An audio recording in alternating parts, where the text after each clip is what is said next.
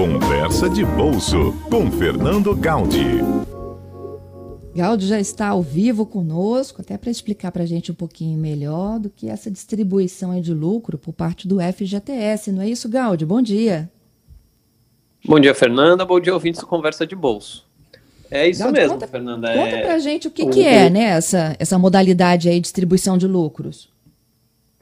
Pois é, essa, essa é uma, uma modalidade relativamente nova aí do FGTS. Ele começou a distribuir um percentual do lucro do fundo. O FGTS é um fundo, né? O Fundo de Garantia de Tempo de Serviço.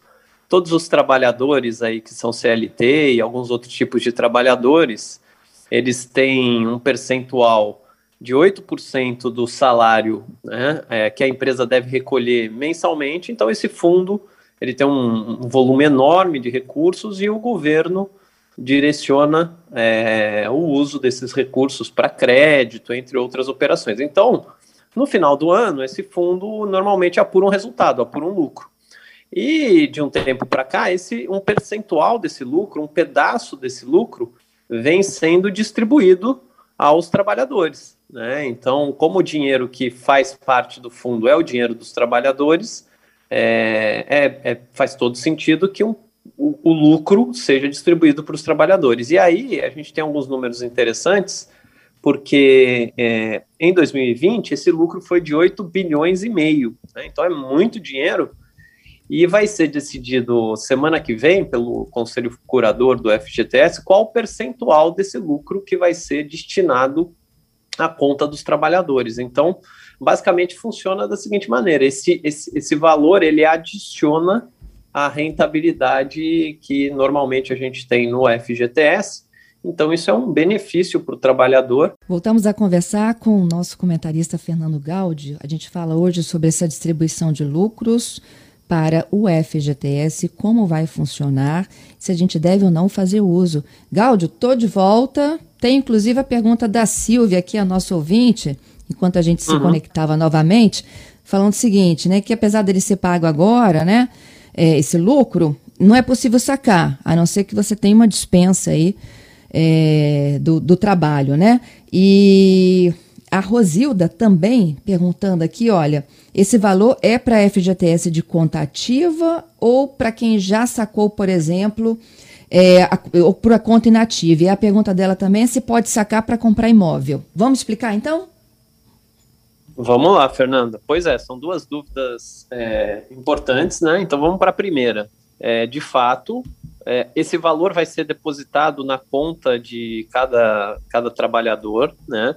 É, no final de agosto, então no dia 31 de agosto é que será feito o depósito.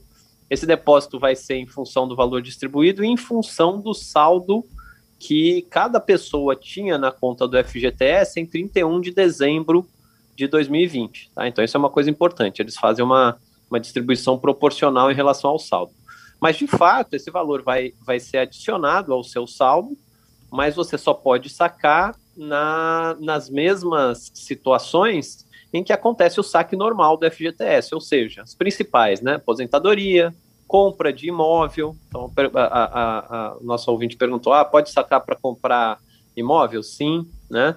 é, para ajudar a pagar imóvel financiado, né? Então tem aquele mecanismo que você pode usar o saldo do FGTS para quitar financiamento de imóvel, se tiver demissão sem justa causa, é, é, é aposentadoria, enfim, são as, as situações é, comumente utilizadas para o saque do FGTS. Então, o valor fica sim disponibilizado e pode ser sacado nas situações comuns.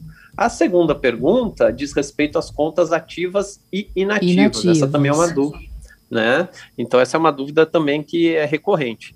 E a boa notícia aqui é que essa distribuição vale para as contas ativas e também para as contas inativas. Lembrando o que é conta ativa e conta inativa. conta ativa é aquela conta que ainda está é, vinculado ao trabalhador e ele continua, ele recebeu depósitos ao longo do ano de 2020 porque ele estava vinculado é, é, a uma empresa, é, estava trabalhando.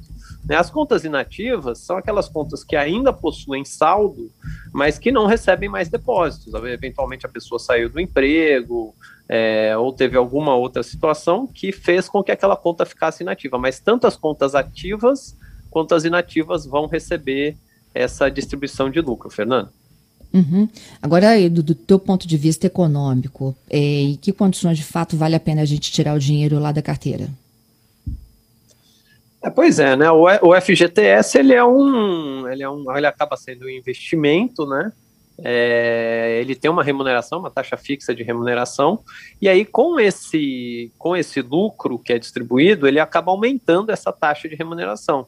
Então, com as taxas de juros que estavam em patamares baixos, e ainda estão relativamente baixos, apesar de estar subindo, o FGTS ficou mais atrativo do que era no passado. Então, no passado era muito comum as pessoas tentar, tentarem tirar né, o, o saldo porque para adquirir imóvel, porque a rentabilidade acabava não valendo tanto a pena. Agora a rentabilidade melhorou. A gente não sabe ao certo quanto que vai ser, porque depende da, da do percentual do lucro que vai ser distribuído. Por exemplo, ano passado é, a decisão foi que foi distribuído algo em torno de 66% do lucro de 2019 se mantiver mais ou menos essa proporção, é, significa que dos 8 bilhões e meio que teve de lucro em 2020, serão distribuídos 5,9 bilhões. Então, é um acréscimo importante na rentabilidade, mas é, é, é algo positivo, porque a rentabilidade do FGTS, é, agora em tempos de juros mais baixos, somada a essa rentabilidade do, da distribuição do lucro, ela melhora, Fernando. Entendido. Bom, vamos continuar aqui as, as orientações, né? É, quando a Silvia falou aqui, né, só em caso de dispensa sem justa causa, é o trabalhador que está nativo ainda, não é isso? Justamente, o trabalhador ele tem que é, ele tem que ser CLT, né, ou, ou ter alguns outros tipos, trabalho temporário, é, trabalho intermitente, enfim, tem algumas regras, mas precisa estar tá sendo recolhido, né, o empregado doméstico, por exemplo, precisa estar sendo recolhido o valor do FGTS. Quem tem a obrigação de recolher é o, é o patrão, né, o empregador, e, e aí esse, esse, esses trabalhadores, eles, eles têm direito, se você tiver saldo no dia 31 de 12 de 2020, você tem direito e você vai receber é, essa distribuição do lucro. É importante, né, as pessoas sempre acompanharem a evolução do saldo do FGTS, né? Então, por exemplo, todo, é, todo mês, isso é muito fácil, ou você, você pode fazer isso pelo, por aplicativo mesmo do, do, do FGTS, da Caixa, é, e você consegue acompanhar essa evolução, e aí você pode olhar lá em 31 de dezembro qual que era o seu saldo, e você vai receber é, um, um valor proporcional a esse saldo que você tinha em 31 de 12 de 2020. Se você não tem saldo, aí você não vai receber essa distribuição de lucros, Fernando. Entendido. O, o Gaudi, queria aproveitar a tua gentileza para a gente falar também dessa nova fase aí do Open Bank, que começa a ser implementada a partir de hoje. É, pois é, né? Mais uma inovação aí trazida pelo, pelo Banco Central. O Open Banking é um, é um, o conceito que está por trás do Open Banking é, é aumentar a concorrência entre as instituições financeiras, porque é, ele vai possibilitar que diferentes instituições tenham acesso a dados é, dos, é, é, das pessoas né, que, que, que, precisam de crédito, que usam o sistema financeiro.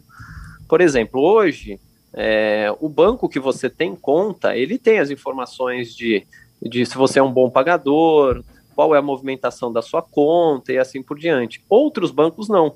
Então, esse banco que tem acesso a essas informações, ele acaba tendo uma vantagem ao avaliar os, o, seu, o risco de crédito do cliente. Se ele vai cobrar mais, vai cobrar menos, se ele pode emprestar dinheiro e assim por diante. Então, o, o, o, principal objetivo do Open Banking é tornar essas informações compartilhadas entre todas as instituições do mercado né? E isso vai fazer com que a concorrência aumente, isso vai fazer com que lá no final do dia as taxas cobradas de nós, pessoas que usamos aí o sistema financeiro para crédito, para tomar recurso emprestado, o objetivo é que essas taxas diminuam e isso gere um benefício. Então essa segunda etapa do Open Banking é algo que está acontecendo aí aos poucos, mas ela vem justamente para consolidar essa ideia, Fernando. Entendido. O Gaudi tem uma última pergunta aqui do nosso ouvinte. É, se pode sacar esse lucro aí para quitar um carro financiado? Carro financiado não entra na, no rol de itens é, elegíveis para o saque, Fernando. Se poderia se fosse um imóvel financiado, né, mas veículo financiado acaba não, não entrando nessa, né, nesse rol, né? Então, você tem lá uma lista completa né, do, do, do, das situações em que você pode fazer o saque, mas como eu falei, normalmente aposentadoria, demissão sem justa causa, rescisão por acordo, é, compra da, de, de, de, de, imóvel, pagamento de imóvel financiado, é, mas pagamento de veículo financiado não entra nesse rol, não, Fernando. Tá certo. Gaudi, te agradeço, hein, pela participação. Eu que agradeço. Um abraço a você e aos nossos ouvintes.